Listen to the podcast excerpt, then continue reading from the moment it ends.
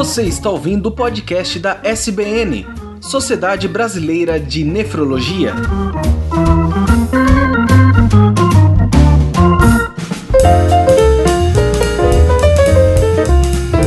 Olá e bem-vindos a mais um episódio do podcast da SBN, da Sociedade Brasileira de Nefrologia. Hoje estou aqui com o doutor Dirceu Reis da Silva para entrevistar a doutora Alessandra Miquelin. A doutora Alessandra Miquelin, ela é mestre, doutora e especialista nas áreas de infectologia, biotecnologia e vacinologia. Hoje, ela é professora da Cátedra de Infectologia na Universidade de Caxias do Sul e ainda é presidente da Sociedade Rio Grandense de Infectologia. Bom, bem-vindos e boa noite a ambos. boa noite. Boa noite. Boa noite, Fernando. Boa noite, Dirceu.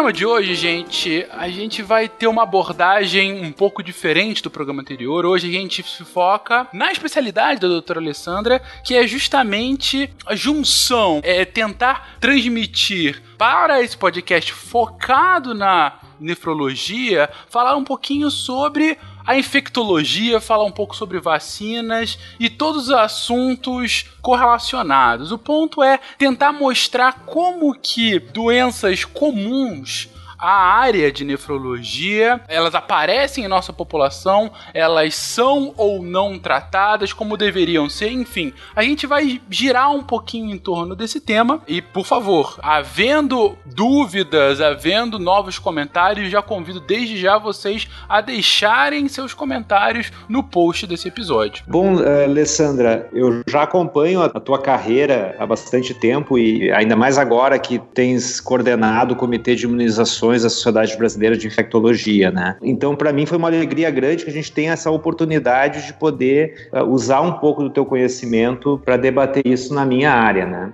Então, esse panorama da tua experiência, ele, ele tem muita utilidade para nós da nefrologia, porque a gente trata com pacientes renais crônicos, alguns imunossuprimidos, outros não, mas todos com, com grande fragilidade no que diz respeito a, a infecções, algumas delas preveníveis por imunização eu lembro sempre, por exemplo, que a população renal crônica dialítica tem maior taxa de pneumonias que a população em geral, que a metade dessas pneumonias são decorrentes de infecção por pneumococo e que ainda assim apenas em torno de um quarto dos pacientes recebem a imunização apropriada que é uma imunização existente no Ministério da Saúde, distribuída nacionalmente, e que o renal crônico faz parte das indicações. Tem um grande levantamento observacional americano que reconheceu que os pacientes dialíticos submetidos à imunização para pneumococo tinham mortalidade 16% menor. E isso é superior a muitas medidas que tentamos concretizar diariamente, como estatinas, por exemplo, sem o mesmo resultado. Então eu acho que a gente absolutamente a gente subutiliza o recurso da imunização e a gente gostaria muito de ter o esclarecimento adequado contigo para poder melhorar isso.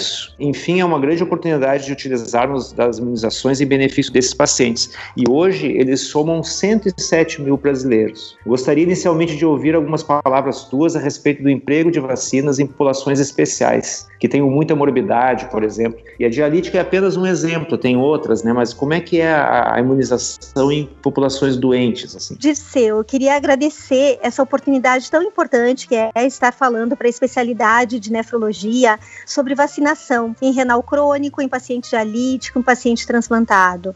Nós estamos acostumados a ver pediatras vacinarem pacientes. Nós não aprendemos isso na nossa universidade. A cadeira de vacinologia era dentro da pediatria, o que nos torna sensíveis ainda para acreditar que vacina é bom para criança. Mas vacina é bom para todas as idades e é importante para todos os pacientes, principalmente pacientes que são especiais e que têm comorbidades importantes que influenciam na sua imunidade. Então, como tu mencionaste, né, a importância das pneumonias no paciente renal crônico, como eles são sensíveis para essa doença, como ela é prevalente nessa população e é uma doença imunoprevenível. Não só essa, nós temos várias outras doenças que nós podemos prevenir com vacinas. O problema é o que? Nós temos medo de vacinar o nosso paciente, porque nós desconhecemos as vacinas. No momento em que nós temos essa área presente no nosso dia a dia, no nosso consultório, na possibilidade de prescrição, nós vamos vendo que isso se torna tão simples, tão mais fácil para o nosso paciente e até mesmo como oportunidade de vacinação para as outras pessoas com quem ele convive, porque principalmente o paciente transplantado, nós temos todos os acompanhantes deles, as populações que vivem com eles, que convivem com eles em hospitais e na sua própria residência que podem ser imunizadas. Então essa é uma grande oportunidade de estarmos falando sobre isso, que vacinas para prevenir doenças que são preveníveis facilmente. Agora nós vamos começar a nos acostumarmos com vacinas. Então a gente pode começar então conversando sobre algumas aplicações mais comuns, né? A imunização mais estudada na nefrologia é certamente da hepatite B. Sua importância vem desde a época em que esses indivíduos não contavam com manejo mais potente da anemia, dependiam, portanto, de transfusões frequentes e desta forma eram particularmente vulneráveis à transmissão de agentes infecciosos transmissíveis pelo sangue, né, como as hepatites. Então isso é já de uma era já antiga, assim, que isso era muito prevalente. Hoje, felizmente, o cenário é melhor, né? Então, vamos começar assim, vendo qual é a tua visão sobre a vacinação para hepatite B. A hepatite B é uma doença imunoprevenível facilmente. A resposta a essa vacina é muito boa, é 98%. Então, a gente tem uma pequena parcela da população que não responde a essa vacina, que a gente chama de realmente não respondedor, que faz, que a gente chama pacote vacinal, que são aquelas três doses que nós fazemos da população comum e essas pessoas não fazem o anti-HBS, quer dizer, não fazem a resposta de proteção a essa vacina e acabam sendo não respondedores. Por mais que nós possamos fazer outros esquemas, repetir esse esquema, muitas vezes essa uma pequena parcela da população realmente não vai responder e vai no futuro se exposta ter que usar imunoglobulina. O problema da hepatite B é, apesar da grande resposta a essa vacina, o que nós vemos é que na população dialítica, principalmente, a resposta é um pouco inferior à população em geral. Então, nós temos que dobrar a dose da vacina e fazer quatro doses. Né? Então, a importância de lembrar desse esquema. Um esquema maior, porque ele vai ter mais doses, uma a mais. Então, a gente vai fazer o 0, 1, o 2 e os 6 meses. E vai também dobrar a dose, que é importante porque os estudos que foram feitos dessa forma mostraram uma resposta mais próxima à população normal. Ainda não se tem a resposta de 90%, mas pelo menos a gente chega numa resposta entre 75% e 88%. Então, uma resposta aceitável. E esse paciente precisa, como tu falaste, da exposição dele ao sangue, precisa dessa vacina. A vacinação para hepatite B, ela é feita desde o momento do nascimento a qualquer faixa etária. E ela é gratuita nos postos de saúde. Basta prescrevermos, né, para o paciente. Podemos até dizer que ele tem alguma patologia, mas basta a prescrição, o paciente vai em uma unidade de saúde que tenha vacinação e ele pode receber essa vacina. Na verdade, essa política mais extensa assim de investigação na população, ela é até mais recente, né? Exatamente.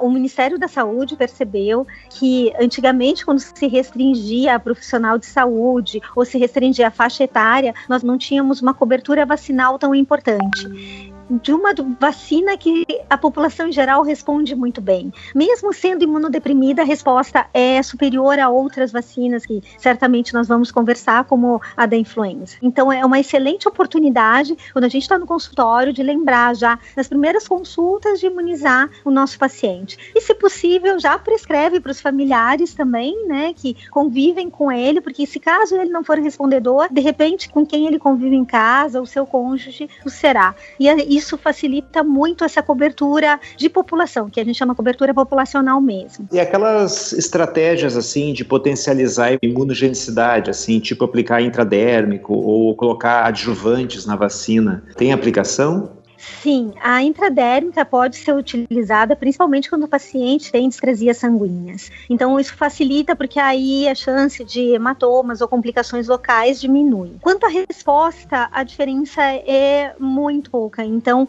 o uso da vacina na sua aplicação convencional é o que nós recomendamos. E sobre o uso de adjuvantes, isso a gente precisa de novas vacinas. O que nós aguardamos no mercado são vacinas para essas populações específicas especiais, porque o adjuvante vem a, realmente a estimular a resposta imune e dar uma resposta melhor, mais alta, né, em formação de anticorpos e prolongada em durabilidade. A gente sabe que a hepatite B, nós temos memória, então no momento que há uma resposta inicial ao anti-HBS, nós sabemos que esse anti-HBS vai nos acompanhar e ah, muitas vezes ele diminui pela, pelo não contato com o vírus, mas na presença do vírus ele se apresenta para nos defender, né? Então nós temos a resposta imune adequada desde que nós tenhamos respondido em algum momento a essa vacina com anticorpos suficientes. E tomara que logo nós tenhamos no mercado vacinas com adjuvantes em que a gente possa aplicar então nessas populações com segurança. Tem aquele conceito de que pacientes soropositivos para HIV imunizados para hepatite B,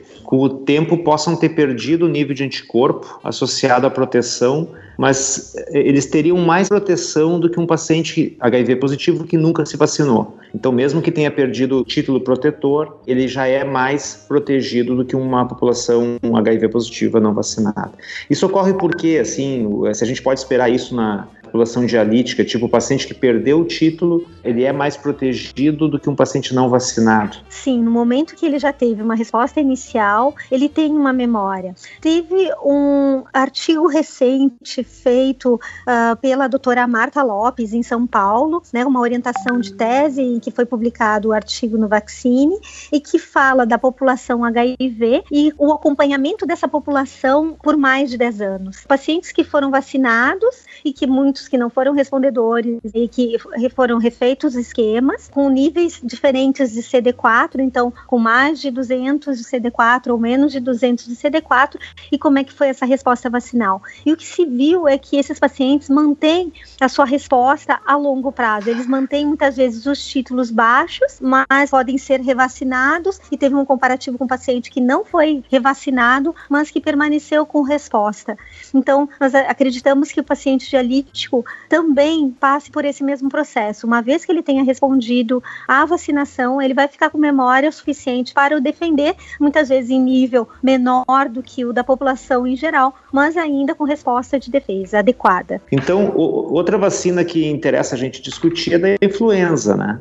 Sim, a da influenza é uma grande luta todos os anos, porque nós sabemos que os anticorpos para vacina influenza, eles têm uma durabilidade menor, né? Então nós temos duas situações com vacina de influenza. Uma são as cepas que nós vamos ter compostas naquela vacina durante aquele ano, que provavelmente no ano seguinte não serão as mesmas. Como é que são escolhidas essas cepas? Todos os anos, em alguns locais do Brasil, há uma coleta periódica, né, de suaves no qual se verificam vírus respiratórios e aí se seleciona os vírus influenza para que sejam levados então para o CDC e depois para a OMS. Essas cepas que circulam no hemisfério norte e no hemisfério sul são as cepas então que vão ser niveladas e aí decidido qual vacina será então colocada no mercado para o ano seguinte. Nós sabemos que quando é aplicada a vacina da influenza, nós temos em média período de 15 dias para adequação de anticorpos, então níveis adequados de anticorpos,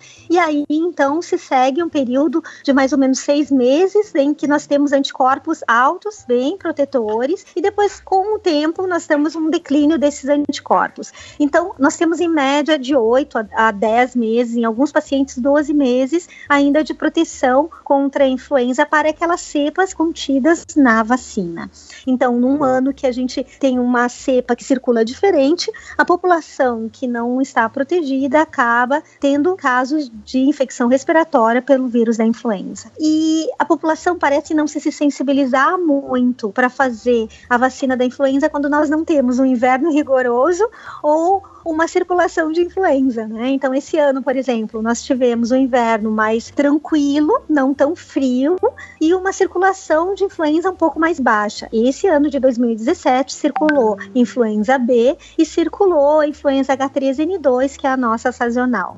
Como poucas pessoas ficaram doentes, então é aquela a gente já sabe que no ano seguinte provavelmente nós vamos ter uma circulação maior porque as pessoas se vacinaram menos, né? Então essa vacina é tão importante para o paciente que tem uma comorbidade e nós falamos sempre para eles e seus familiares da necessidade da vacinação anual. Ela deve ser realizada antes do período do frio intenso, quer dizer, um período de março a maio é o período ideal para ser realizada essa vacina. A população renal crônica ela tem a vacina disponibilizada gratuitamente, né, pela rede pública, pela sua comorbidade e nós não sabemos por que tão baixa a adesão a essa vacina, porque é uma vacina tão importante e uma das coisas que os pacientes falam sempre pra gente, né, é que não toma a vacina com medo de pegar gripe. E a gente lembra que é muito importante falar para o seu paciente, a vacina da gripe ou a vacina contra a gripe, contra a influenza, ela não é o vírus vivo, é um vírus todo fragmentado,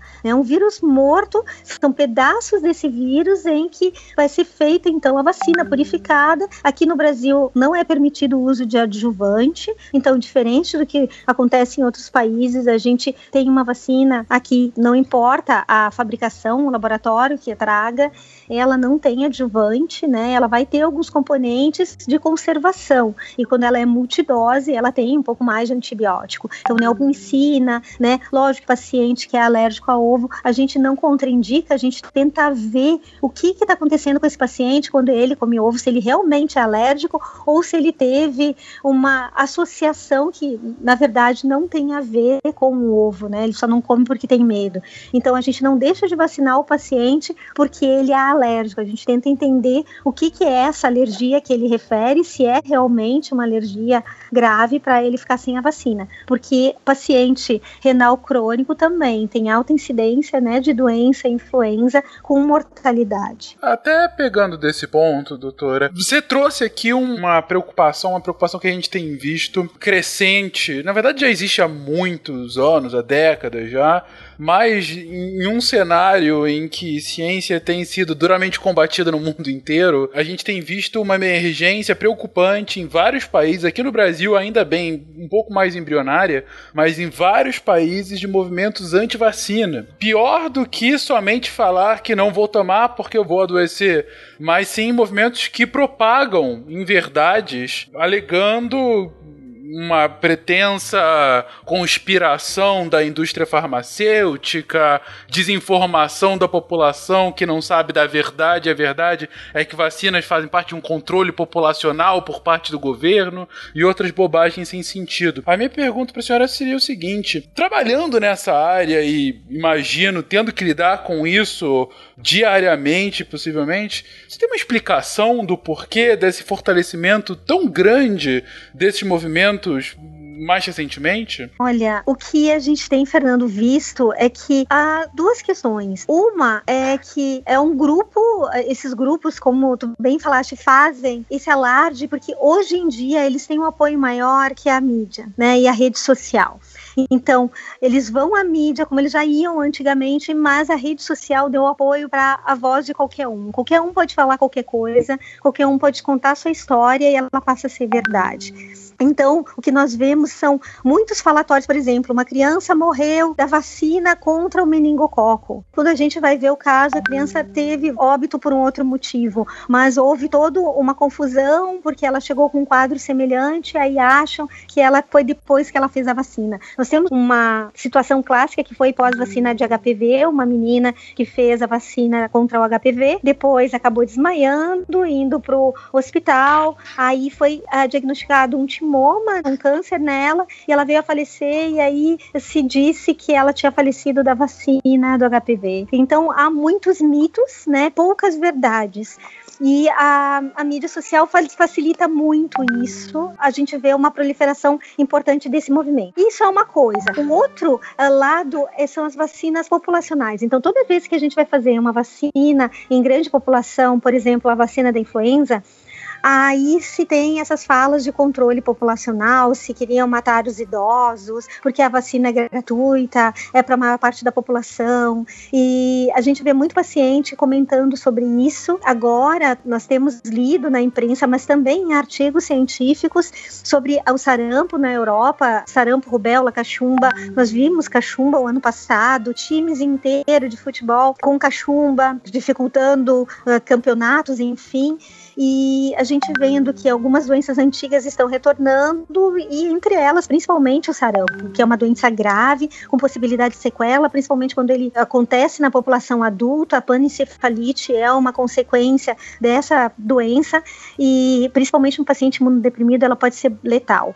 Então, nós chamamos atenção para a importância da vacinação sempre, mas o que a gente tem visto nos movimentos europeus anti-vacina são é que há uma obrigatoriedade da vacinação da população, eles querem conter, porque a população, por não ver a doença presente mais, como via antigamente, ela acha que ela não precisa se vacinar. Ela não se vacinando, a gente não tem um efeito rebanho, que é a proteção por não circulação na faixa etária pediátrica, a população também adulta, né, que de repente não foi vacinada, fica protegida, e a gente não vê esse efeito rebanho, porque a população pediátrica passa a não estar vacinada, e com os governos fazendo esses apelos ou mesmo obrigando, como está acontecendo no governo italiano agora, as pessoas se revoltam e aí os movimentos anti-vacina ganham voz.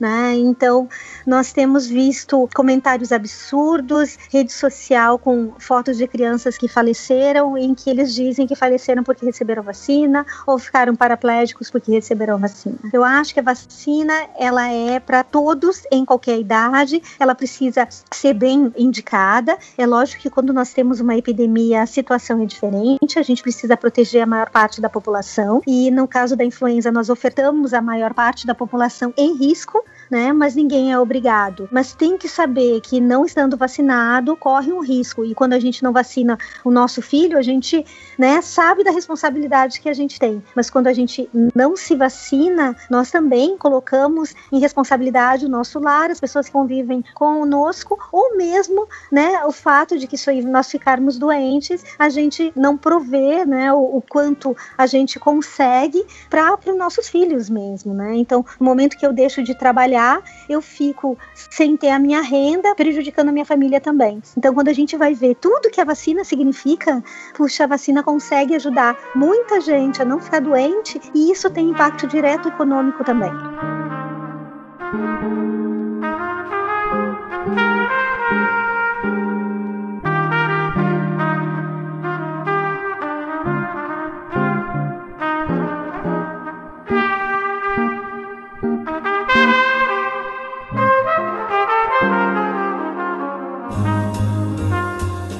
Além da influenza comum, a gente tem H1N1. Eu acho que a resposta é a mesma, né? Tem que aplicar e tudo. Mas e as vacinas que são compostas da influenza comum e a influenza H1N1 juntas, elas têm aplicação também para os renais crônicos? Sim, hoje, Disseu, na verdade, desde 2009, a gente, 2010, na verdade, né, que saiu a vacina, ela foi aplicada como monovalente, H1N1 sozinha. A partir de 2012, ela já entrou no mercado, 2011, 2012, ela já entrou no mercado compondo a vacina trivalente, que é o sazonal H3N2, uma cepa de H1N1 e uma cepa de B. Nós temos duas, Yamagata e Vitória. E é sempre uma das duas que entra nessa vacina trivalente, que é o que a gente oferta para a população em geral pelo Ministério da Saúde. Em rede particular, nós temos duas B, as duas Bs, Yamagata e Vitória, juntas em uma vacina. Então, nós temos H3N2, que circulou que é a sazonal que mais circulou no hemisfério no ano passado, junto com a H1N1, que mais circulou no hemisfério no ano passado, e com ou uma B ou duas B. Então, as vacinas que a população recebe sempre são compostas por H1N1, junto com a sazonal e mais a B. Vamos agora para a pneumocócica, né? Que é a vacina que eu comecei comentando, que me parece uma oportunidade boa de imunização. Sim, a vacina pneumocócica, geralmente a gente pensa na 23 valente. A polissacarídica 23, ela é composta por 23 sorotipos de maior impacto em mortalidade da população, e ela é uma vacina que ela tem uma característica de que, como ela é polissacarídica, a resposta de memória dela é fraca, ela tem uma durabilidade em média de 5 anos. E essa vacina tem uma particularidade que quando a gente aplica ela de novo, a quantidade de anticorpos que se fez na primeira aplicação não é a mesma. Nós não devemos ficar repetindo nos nossos pacientes a cada cinco anos, com esse intervalo de cinco anos. Nós temos a indicação de fazer uma dose e fazer um reforço depois de cinco anos. Então, há uma estratégia um pouco diferente para o paciente adulto que nós estamos recomendando agora. A outra vacina no mercado chamada conjugada 13. Então, a vacina pneumocócica conjugada 13, ela tem os 13 sorotipos que causam doença mais grave na população e ela faz com que, como ela é conjugada, ela faz com que se tenha memória depois de aplicado, né? Então, ela estimula linfócitos T e B e ela então vai ter uma aplicação, uma dose apenas para a população. Se está havendo várias discussões atualmente se a população, principalmente imunodeprimida, necessita de duas doses para manutenção de anticorpo, mas hoje ela está indicada em uma dose e aí ela é feita uma dose para o paciente, hoje na população acima de 50 anos, mas na população em risco nós estamos aguardando o trabalho porque nós sabemos do benefício também nos renais crônicos de qualquer idade. Então, as crianças recebem até os 18 anos e depois teria um gap entre 18 e 50 que não há mais. Nós já temos a liberação através de estudos para indicar para qualquer faixa etária da população, principalmente população em risco. Então, como dose única até o momento. Então, a nossa recomendação é fazer a 13 e aguardar no mínimo dois meses, ou o que a gente recomenda em geral, um ano, para se fazer a 23. Por quê? Porque quando a gente faz nesse esquema, o estímulo anticorpos da 23 é maior. Então, o nosso paciente fica melhor protegido. Então, lembrando, faz a 13 e aí, com intervalo, dependendo de quão grave é a doença do nosso paciente, um intervalo mínimo de dois meses, a de, em média, seis meses a 12 meses, faz a 23. E depois de cinco anos, repete a 23. Bom, a gente tem outras vacinas que a gente poderia conversar. Eu acho que, que a nefrologia tem um problema específico, assim, com infecções estafilocócicas e com HIV, né? Existem tentativas de, de imunização para esses dois germes. Então, não sei o que, que novidade tu teria para nos comentar. Bom, de vacina contra estáfilo, nós estamos assim com já vários estudos, fase 3, fase 2, dependendo do laboratório que está investigando, mas nós temos estudos bons com eficácia. A vacina contra o estáfilo está vindo inicialmente para o paciente ortopédico. Né? Essa população do paciente que é pré-operatório de cirurgia ortopédica é a primeira população em que vai sair indicação dessa vacina. Pacientes cardiológicos, pacientes nefropatas, ainda os estudos estão correndo, né? mas a gente está tendo excelentes respostas e logo, logo está entrando essa vacina contra Staphylo aureus no mercado. Contra o HIV é muito complicado, porque o HIV ele faz várias estratégias né, de mutação, então quando se faz vacina contra capsídeo, vacina contra epítopo, vacina contra núcleo, então é muito complicado porque ainda não se tem uma vacina adequada que mantém anticorpos protetores contra o HIV para pacientes. Tem vários estudos para população que nunca teve HIV, mas é uma população de risco, por exemplo, usuários de drogas, homossexuais, pacientes que utilizam imunobiológicos e fazem reposições com hemoderivados. Então, há vários estudos em que essa população não manteve anticorpo de forma adequada. Para pacientes já infectados por HIV, ainda foi mais difícil. Mas nós temos temos algumas vacinas ainda em pesquisa e com muita fé de que logo, logo nós tenhamos alguma coisa realmente eficaz. Ainda nada para fase 3 com resposta adequada, né? A maior parte ainda está em fase 1, fase 2, porque as fase 3 não conseguiram sustentar a resposta. Então, a gente vai ter que esperar um pouquinho mais para a vacina contra o HIV. Eu acho que a gente tem que fazer algum comentário sobre os transplantados, né? Que é uma população diferente, assim. Esses pacientes, na verdade, os transplantados, eles são retirados retirados da população dialítica, não é qualquer paciente dialítico que acaba se submetendo ao transplante, né? Na verdade, a gente consegue ofertar o transplante efetivamente para 20 a 50% do total de pacientes em diálise, assim, dependendo da região do mundo. E também a gente sabe que tem um período variável, em geral de meses a anos, em que os pacientes costumam aguardar pela oportunidade de receber o enxerto renal, né? Eles aguardam em lista de espera. Então, às vezes, eles têm então, um certo tempo em que a gente pode aplicar vacinas e tal. Segue-se, então, um período de imunossupressão pesada nos primeiros seis meses. Quer dizer, os primeiros seis meses são naturalmente de doses maiores, assim, e, e depois vem a imunossupressão que a gente chama de manutenção que deve ser mantida no nível tão mínimo quanto possível, que evite as rejeições, mas que, de, de qualquer maneira, que diminua os efeitos colaterais, assim como infecções e efeitos metabólicos. Como você vê a aplicação de vacinas no curso da vida da população elegível para transplante? Quer dizer que ela pode vacinar tanto antes do, do transplante quanto em algum momento depois do, do transplante. Para pacientes com transplante de órgão sólido, nossa grande estratégia é exatamente esse tempo que nós temos enquanto ele aguarda. Então, se o teu paciente é elegível, já prepara ele para esse momento. Faz as vacinas, aí você vai dizer, sim, mas ele está dialítico, ele não vai ter a resposta adequada. Ele tem alguma resposta. Então, toda resposta que ele tem já é uma resposta que vai o proteger nesse período em que ele tem uma imunossupressão, que não tem ainda uma imunossupressão severa. Quando ele estiver com imunossupressão severa, a gente sabe que os anticorpos protetores são bem mais baixos, mas a gente não sabe ao certo, por falta de estudos, o quanto a gente, esses anticorpos realmente protegem ou não protegem. Então, a nossa orientação é: faça as vacinas necessárias para o seu paciente antes dele transplantar. E prepare a família dele também. As pessoas que convivem com ele, os conviventes dele, faça vacina, principalmente de vírus vivo, que é uma vacina que você vai ter depois dificuldade de fazer no pós-transplante, vai ter que aguardar mais tempo para fazer no pós-transplante, ou não vai poder fazer, dependendo da situação de imunodepressão do paciente, no caso dos renais, né? Então, vacina de varicela, vacina de pólio, então ela tem que ser feita muito antes de fazer uma imunossupressão severa, porque ela tem eliminação desse vírus, pode ter eliminação desse vírus. E rotavírus também, né? Em, por exemplo, se há crianças em casa.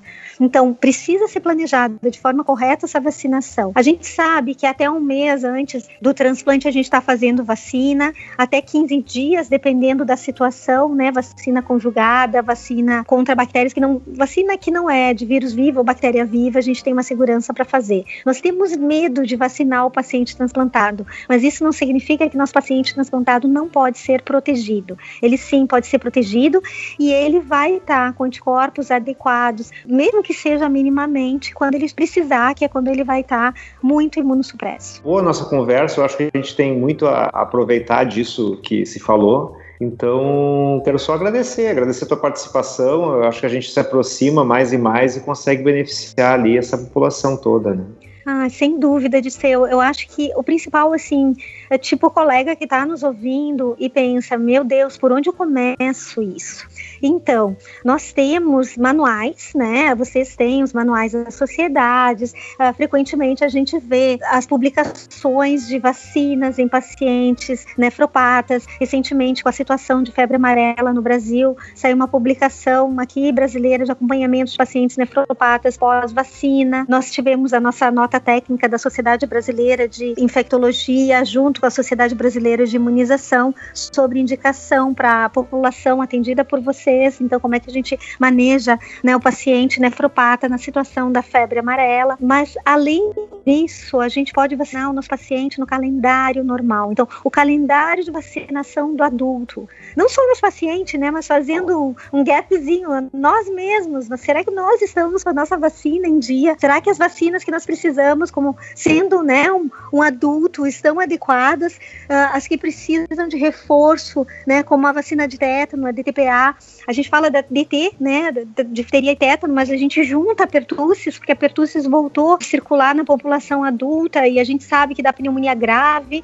Então a gente lembra todos os colegas, façam as suas vacinas, coloquem elas em dia no site da SBIM, www.sbim.org.br, você vai encontrar ali os calendários de vacinação de adultos que são todos validados pela Sociedade Brasileira de Infectologia também, e você vai encontrar um calendário de população especial. Ali está o calendário para paciente renal crônico e também paciente transplantado de órgão sólido. Então ali tem as vacinas que esses pacientes podem fazer. Qualquer dúvida também, nós estaremos à disposição pelas sociedades ou também como eu, Alessandra, né, médica infectologista, à disposição dos colegas. Espero que logo, logo, e fica então o desafio de nós fazermos, unirmos as nossas sociedades, nefrologia e infectologia, junto com a Sociedade Brasileira de Imunização, da qual eu também faço parte, para que possamos fazer juntos uma recomendação para os pacientes, tanto renais, crônicos, dialíticos e pacientes transplantados, que a gente possa proteger o nosso paciente melhor. Mas não espere essa nossa recomendação, esse nosso guia. Entre no site, busque e passe a partir de amanhã a já fazer diferença no atendimento do seu paciente. Oferte para ele as vacinas, proteja o melhor. Hum, e muito bom. obrigada por essa oportunidade. Não, a gente que agradece, a gente que agradece. Muito obrigado, Alessandra. Muito obrigado. Muito obrigado, gente. Um, uma boa noite para todos. Boa noite.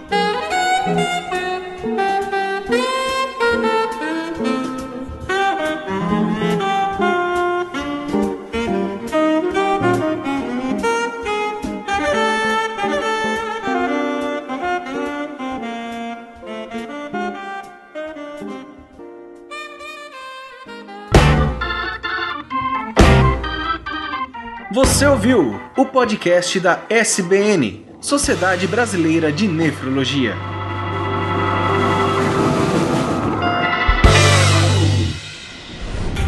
Este programa foi editado por Tapcast. Edições e produções de podcast.